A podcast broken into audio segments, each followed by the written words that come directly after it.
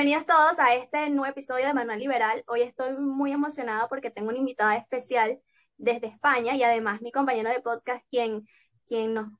se encuentra en Estados Unidos y que cada episodio nos acompaña. Antes de iniciar el podcast, es importantísimo que presentemos a Igmali Cauco. Igmali, bienvenida. Hola, Oriana, muchísimas gracias. Bueno, primeramente agradecida con, con Jan y contigo por, por el espacio y bueno, esperemos que sea lo, lo más fructífero para todos y entender un poquito el contexto en el que nos estamos moviendo actualmente. Sí. para, para los que no conocen Ekmali, ella es licenciada en Ciencias Políticas y Administrativas de la Universidad Central de Venezuela. Hace tres años llegó a España y desde ese momento tuvo un cargo en Vente Venezuela en España y actualmente se encarga de proyectos en el Foro de Madrid. Y bueno, estamos súper emocionados que eh, nos hables un poco de la situación en Madrid, porque este, sí, es muy claro que en Latinoamérica la izquierda, ¿verdad?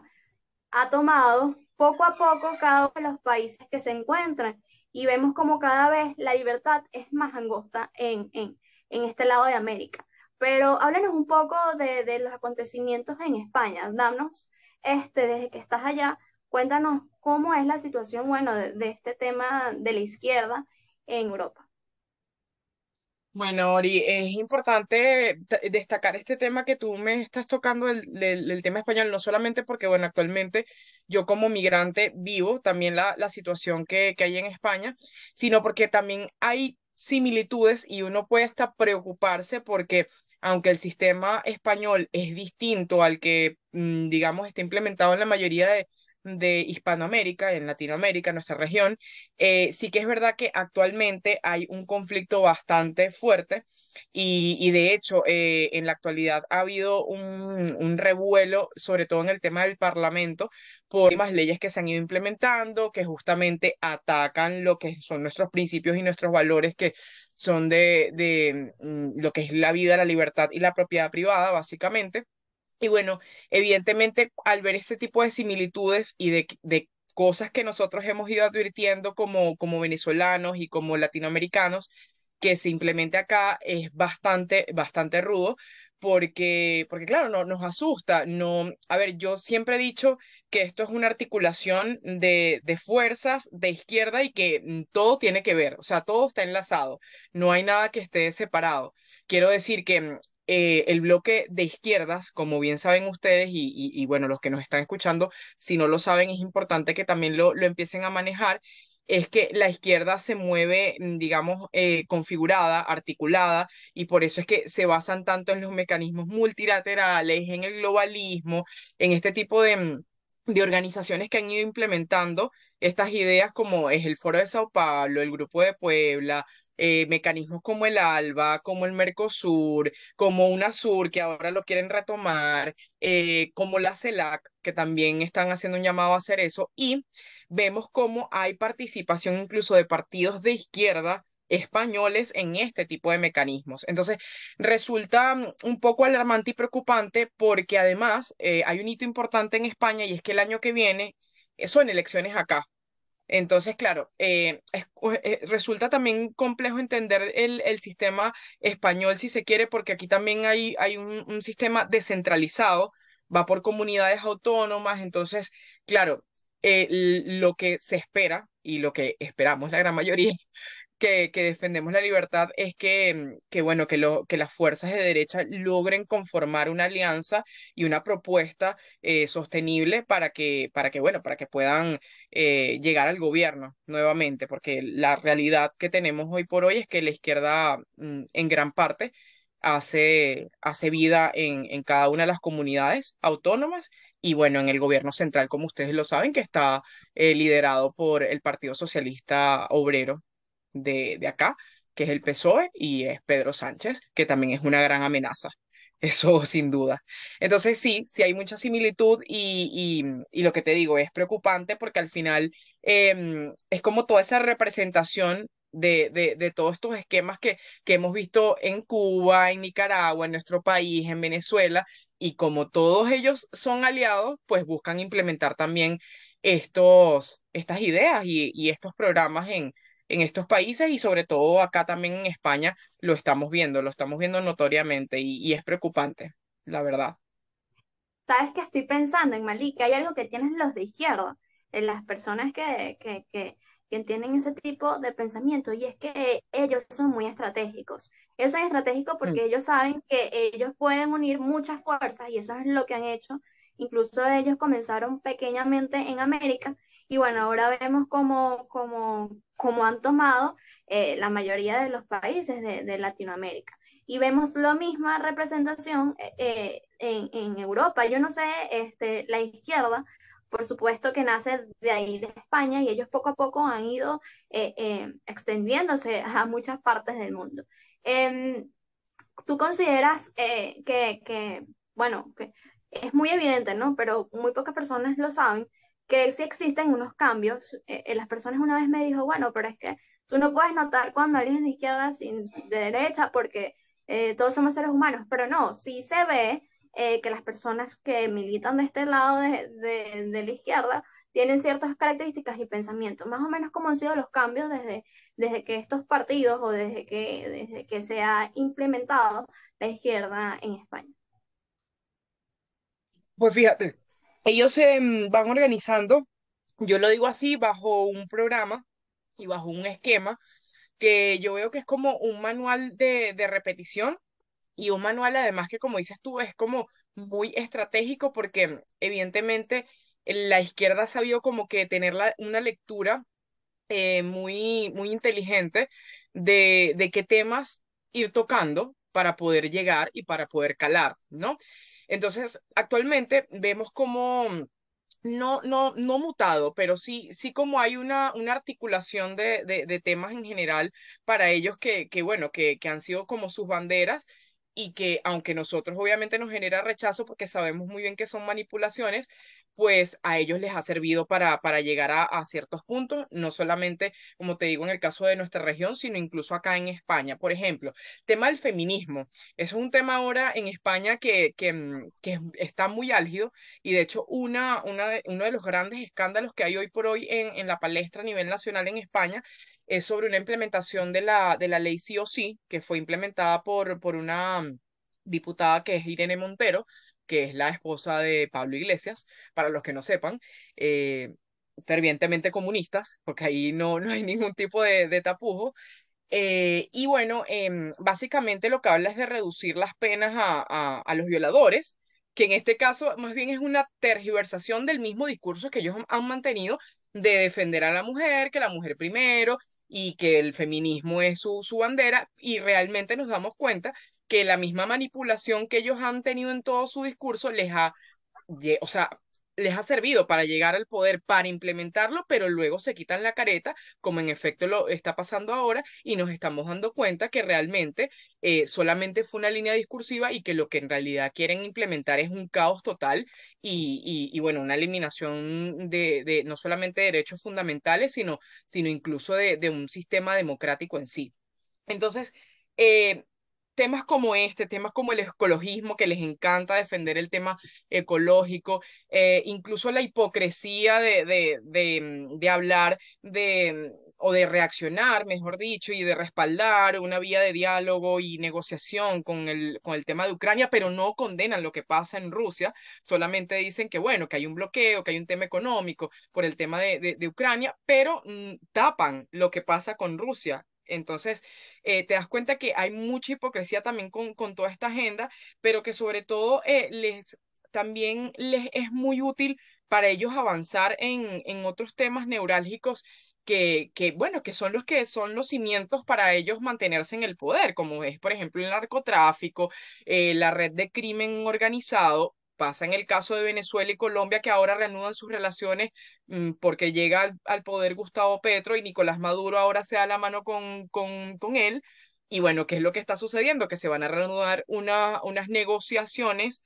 eh, entre comillas, para los que no me puedan ver, porque es importante las comillas, unas negociaciones y un diálogo que, bueno, que no ha, mm, ha habido ningún, ningún efecto ni lo habrá, porque son criminales. Y además de ello, también Venezuela va a dar un espaldarazo a, la negociación abierta en Colombia con el Ejército de Liberación Nacional, que es el ELN que, que es la mayor representación de, del narcotráfico y muerte en Colombia. Entonces, cuando tú ves todo este panorama y tú ves toda esta reconfiguración, obviamente preocupa porque eh, te das cuenta que, que, mm, lamentablemente eh, mm, las fuerzas democráticas, eh, tanto liberales como conservadoras, eh, han ido perdiendo mucho campo. Entonces, ahí hay que replantearse qué es lo que estamos haciendo mal. En esta última cumbre, por ejemplo, el Foro de Sao Paulo, ellos mm, reaniman y reafirman los últimos ocho triunfos que han tenido en la región. Y aunado a ello, también reafirman las tres tiranías evidentes que hay en la región, que son Cuba, Nicaragua y Venezuela. Conjuntamente con esto, pues todo el trabajo articulado que vienen haciendo con López Obrador en México, con Gabriel Boric, que tiene muy poco tiempo en el poder en Chile, con Alberto Fernández en Argentina, con Luis Arce en Bolivia, eh, bueno, Xiomara Castro en Honduras, en fin, hay una región tomada y ahora con el triunfo también de Lula da Silva en Brasil y Gustavo Petro, pues obviamente se vuelve cuesta arriba. Y al final también con actores internacionales como Zapatero, que es de España, y como otros más que, que quizás no son tan, tan nombrados, pero están colados allí también. Pues, por ejemplo, eh, todo esto también es bajo un paraguas que es la Internacional eh, progresista, porque ahora se le llama la internacional progresista, porque ahora es como, eh, no les gusta que, lo, que los cataloguen como comunistas y socialistas, pero siguen siendo los mismos, pero esa internacional progresista, por ejemplo, está direccionada también por, por Joe Biden, eh, el presidente actual eh, de los Estados Unidos, del Partido Demócrata. Entonces, cuando tú ves todo esto y todo este escenario, tú dices, esta gente se está articulando muy bien. Entonces, ¿qué, ¿cuál es el rol que debemos hacer nosotros, los que defendemos la libertad realmente. Es complicado, es, es complicado. Complicado. ¿Sabes qué? Estoy pensando, y ya no sé si, si tú, cuál es tu punto de vista también, y me gustaría escucharlo. Yo creo que en, en, en, en el mundo ya la izquierda no es la misma izquierda que veníamos escuchando desde hace 50 años atrás, sino que es algo más moderno, algo más que se adapta a, a, lo que está viviendo el mundo. Entonces podemos ver como temas como el feminismo, que ahora lo toma la izquierda, temas como, hablaste de eh, ecologista, lo toma la izquierda. Entonces ya no es la misma izquierda que estábamos acostumbrados a escuchar con el mismo discurso, sino es algo más moderno. Incluso puedo hablar este, de yo que me encuentro en, en Venezuela, en el estado Carabobo, la cava es, del PSV y no hay dudas de eso. Y él es, él suele, él dice que es capitalista. Entonces hay un choque de, este, mira, no estamos preparados para, para, para esa izquierda que, que venía sonando de hace 50 años atrás, sino que esto es algo nuevo y que de esa forma, desde mi punto de vista, y quiero escucharlos a ustedes, se ha adaptado a, a los nuevos ciudadanos, ¿no? Porque ahora vemos que ya la gente dice, oye, pero la izquierda no es tan mala, el socialismo no es tan malo, porque yo creo que ellos han cambiado su discurso para poder proyectarse más al ciudadano. Jan, ¿qué piensas tú de esto? Bueno, ¿se me escucha bien? Primero que todo, que tengo un problema con los audífonos. Eh, yo pienso que hay un, hay un tema aquí de reconocimiento que es que entender primero el capitalismo como un sistema económico más que como un sistema político. Este, si bien han existido siempre diferencias entre derecha e izquierda, anteriormente mucho más marcadas que ahora, porque con la entrada de lo que se llamaba la socialdemocracia, que es lo que predominó en Europa históricamente, históricamente no, después de la Segunda Guerra Mundial, eh, se acortaron un poco las distancias entre las izquierdas y las derechas. ¿Por qué? ¿Qué es lo que pasa? La izquierda actual, la que predomina, suele ser ideológicamente de izquierdas, pero eh, económicamente capitalista. Entonces,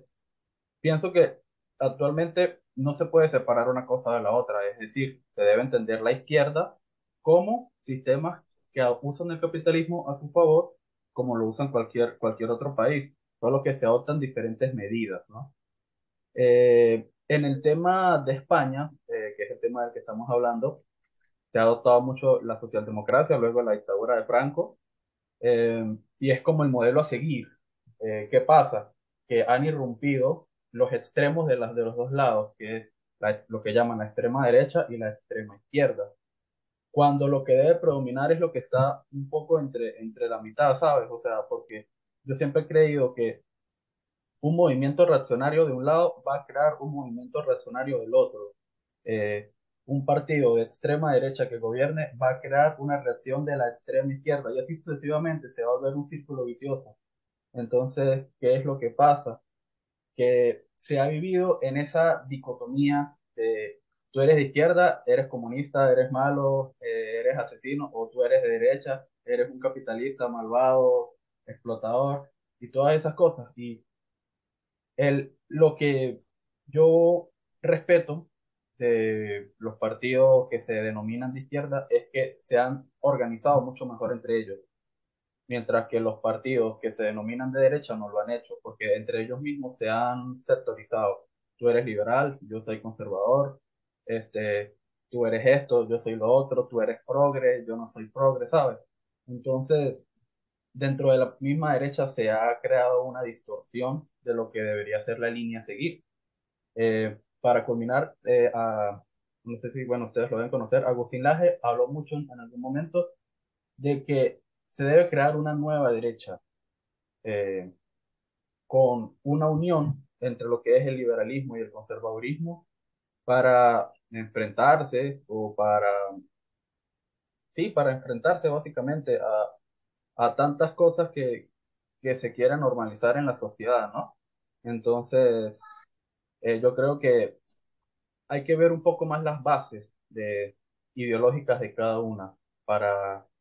para afrontar los problemas que vienen al futuro, que son bastantes, y ver en qué lado se ofrecen soluciones, primero, más realistas y que puedan perdurar más,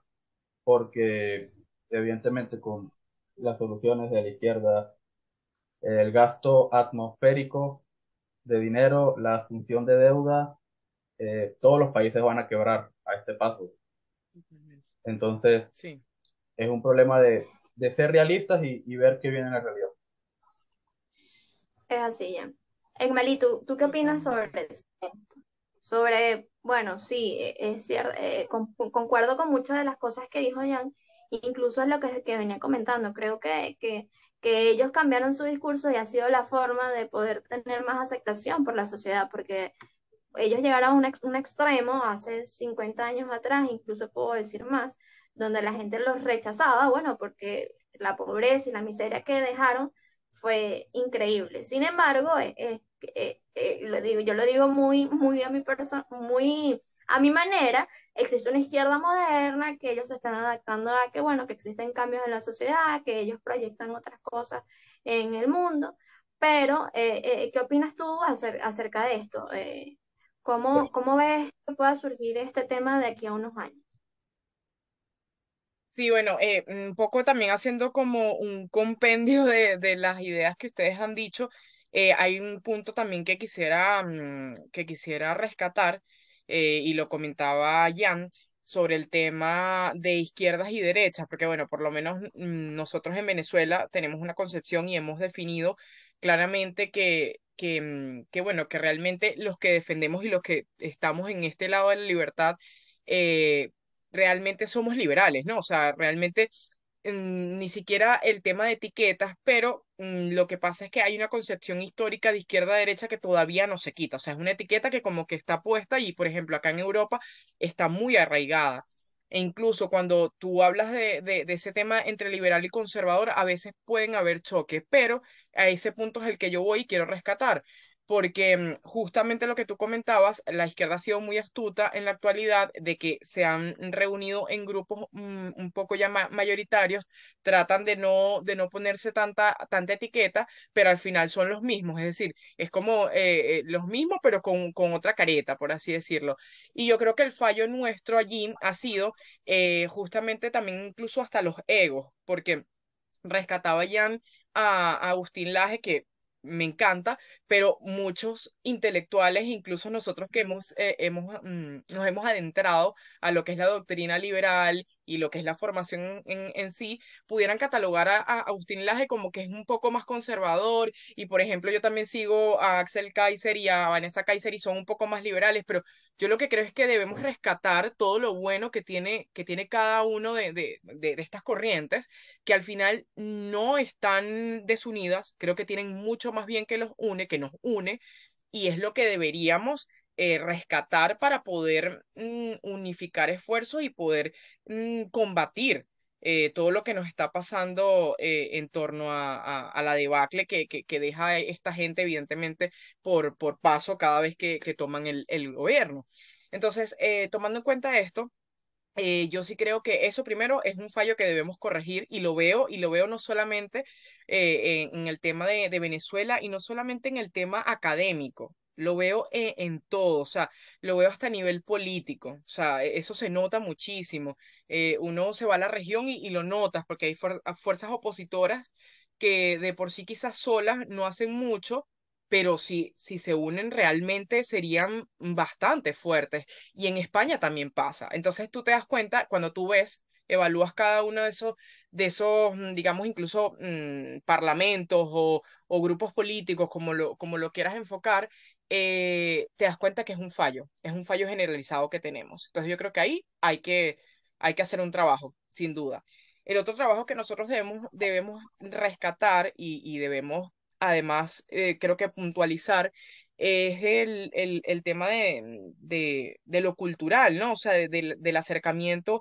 a la gente, de darle a entender que, que, bueno, que sí, que esta gente, aunque ha sido muy astuta y, y llega al gobierno con grandes promesas, con, con una gran retórica que evidentemente siempre la han tenido, eh, la verdad es que al final la gestión eh, habla por sí sola, o sea, y la gestión de un comunista o la gestión de, de, estos regímenes autoritarios, porque ahora tenemos que catalogarlos de esa forma, porque en realidad son regímenes autoritarios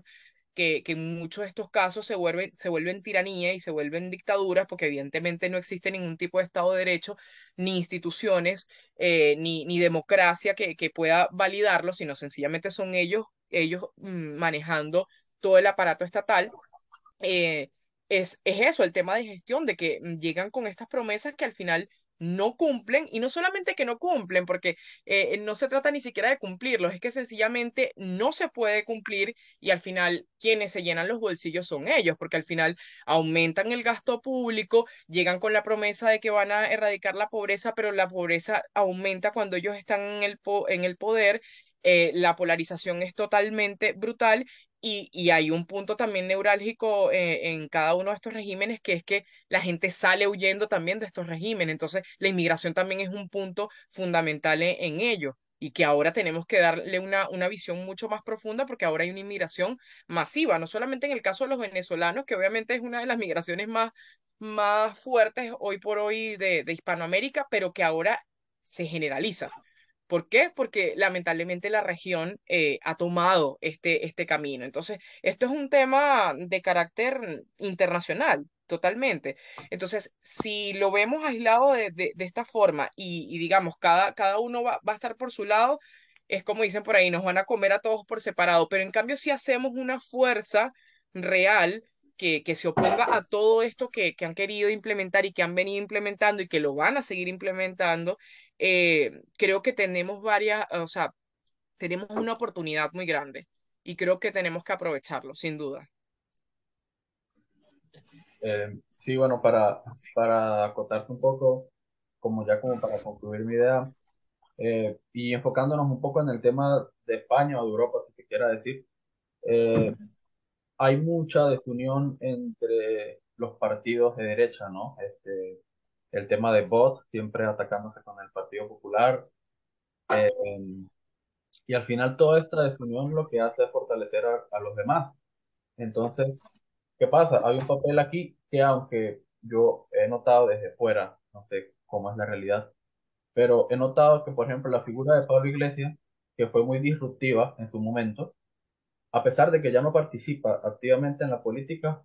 ahora lo está haciendo desde el campo educativo, intelectual, si se quiera decir. Y creo que eso es incluso un poco más peligroso, porque cuando el político se convierte en intelectual, eh, mucha gente lo sigue este, de una manera diferente. Entonces, ¿qué pasa? Puede ocurrir que se convierta en un estandarte para la izquierda y eh, predominen más las ideas un poco más hacia la izquierda reaccionaria, que no sé si llamarla comunismo de parte de Pablo Iglesias, pero sí es una izquierda más autoritaria. Y mm. tomando en cuenta todos los presuntos casos de fraude y de corrupción que se ha vivido con el partido Podemos, eh, eso puede ser muy negativo para España y evidentemente para toda Europa. Sí, sí, totalmente. A ver, yo sí. Sí, sí. No, cuéntanos. Que, que sí, que yo sí lo, lo llamo por su nombre. A mí Pablo Iglesias me parece que es un comunista eh, en su totalidad. Eh, y es lo que dices tú, es mucho más preocupante ahora su rol dentro de la academia, que no es nuevo, porque él, ha estado eh, inmerso en este campo desde hace muchísimo tiempo, solo que lo retoma, al igual que, que, bueno, que personajes como, como los que ya conocemos en Venezuela, que han desfalcado nuestra nación, como es Monedero, como es el mismo Íñigo Errejón, y que evidentemente todas estas personas que, de, de la política que hacen vida en estos partidos socialistas y comunistas de España, eh, se han, recibido su buena tajada, por así decirlo, por parte de Venezuela y evidentemente eso lo, lo, los cataloga eh, del lado, digamos, oscuro de, de, de esto y la verdad es que resulta preocupante porque al final ellos no terminan de abandonar nunca eh, la palestra política. O sea, ahí está su esposa legislando y siendo una de, de, las mayores artífices de, de unas leyes que, que están irrumpiendo con, con, bueno, irrumpiendo y además eliminando cualquier tipo de, de libertades en, en España, metiéndose con las familias, en fin, o sea, una serie de cosas que, que, realmente son hasta preocupantes, porque cuando ya eso pasa por, por aprobación y, y todo lo demás, tú dices, eh, esto es grave. Entonces, eh, la verdad es que es, es, bastante complicado eh, ese caso y en el caso de, de, de, de, las alianzas y los pactos, porque acá eh, en España se gobierna mucho por alianzas y por pactos, lo que se percibe y lo que se ve es que el año que viene, en teoría, debería tomar el poder el Partido Popular, eh, en este caso bajo la figura de Feijóo, pero no se sabe todavía si va a ser una mayoría absoluta o no, con lo cual tendrá que eh, evidentemente pactar con, esperemos, yo digo evidentemente, pero eso no, no es evidente, tendría que pactar con, con, con, el partido que es más, más afín, que sería en este caso Vox. Ciudadanos ahora ha perdido mucha fuerza y eso me gustaría puntualizarlo rápidamente porque eh, Ciudadanos en, un principio se vendió y, y, y tomó la bandera del liberalismo y, y al final se quedó en la nada, o sea, ellos se catalogaron como un partido de centro, pero realmente no había un basamento doctrinario fuerte y, fue lo que pasó, que, prácticamente está desaparecido de la palestra hoy por hoy. Entonces, Vox también tiene cosas muy rescatables y yo creo que es necesaria una unión entre, entre, entre Vox y, el PP, no solamente en las comunidades autónomas, sino a nivel nacional. Por eso le va a hacer, yo creo que le va a dar un, un, respiro a, la nación española y, e incluso a la participación de España en la Unión Europea. Eso va a ser fundamental también a partir del año que viene, que, son, que es un tema electoral que, que va a venir, que está en boga. Es así, Emily. Eh, ya estamos por culminar y yo quiero que nos des alguna sugerencia o, recomendaciones que nosotros podamos, eh, eh, de todo este debate que hemos tenido, eh, podemos recordar de Manuel Liberal. Em, Sabemos que es difícil la situación de la izquierda y de toda esta fragmentación que ha existido en el mundo, sin embargo ellos cada vez están más unidos. ¿Tú, tú qué recomendaciones nos das eh, desde, desde el punto de vista de la libertad? Bueno, yo lo primero, como, como les decía, yo, yo creo que es necesario un poco eh, reconocernos unos a otros. En este caso me refiero eh, a los que defendemos lo que son nuestros pilares básicos, que lo decía al principio de la conversación, que son vida, libertad y propiedad. Creo que en torno a esos tres principios y sobre todo en el marco del respeto de, de, del sistema democrático, que es el Estado de Derecho y, y, la, y las instituciones, eh, autónomas, por así decirlo, eh, creo que entre estos demócratas debe haber una, una alianza, debe haber un reconocimiento y debe haber un trabajo en conjunto. Eh, ya el mundo ha cambiado en, mucha, en muchos aspectos y yo creo que es necesario eh, confrontar todo lo que estamos pasando eh, a través de una alianza que, que, sea lo suficientemente robusta y fuerte. Creo que también uno de los, de los puntos que, que podemos rescatar de cada uno de estos países son los parlamentos, que me parece que es el poder que, que ahora mismo eh, es el que debería tener el, el protagonismo. En este caso, eh, pues estos senadores, diputados de, de, de Hispanoamérica pues reconocerse unos a otros y poder llegar a una alianza y un consenso y, y pues sobre todo plantearse una estrategia que sea mm, quizás común y que pueda servir adaptada a cada uno de estos países para que podamos combatir eh, todas estas ideas que al final nos están haciendo daño, pero nos están haciendo daño de una forma también generalizada, porque no somos los únicos que nos están atacando al final lo malo y lo bueno para ellos es que nosotros venimos de una implementación total y nosotros podemos alertar. Entonces, lo bueno, en ese caso, para todos los demás países que ahora apenas están dando pasos a este, a esta, a este comunismo férreo, por así decirlo, y este comunismo o socialismo del siglo XXI, como le catalogan, es que lo, lo puedan enfrentar bajo la experiencia que nosotros tenemos y bajo la experiencia también que los cubanos han tenido y, y que bueno que podamos enarbolar estas, estas banderas. Y otro punto fundamental que también creo que es muy, muy, muy, muy, muy importante y sobre todo para, para los jóvenes, para personas como nosotros, que al final somos y somos el futuro,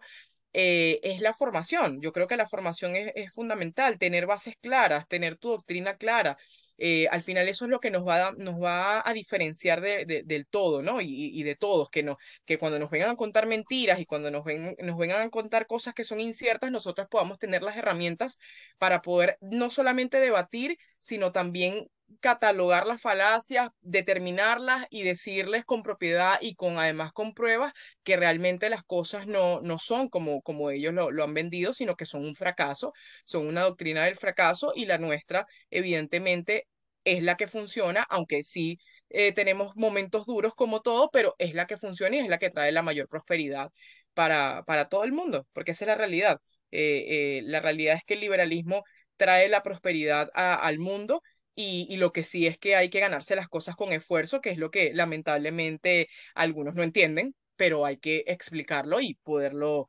eh, digamos, internalizar de la mejor forma.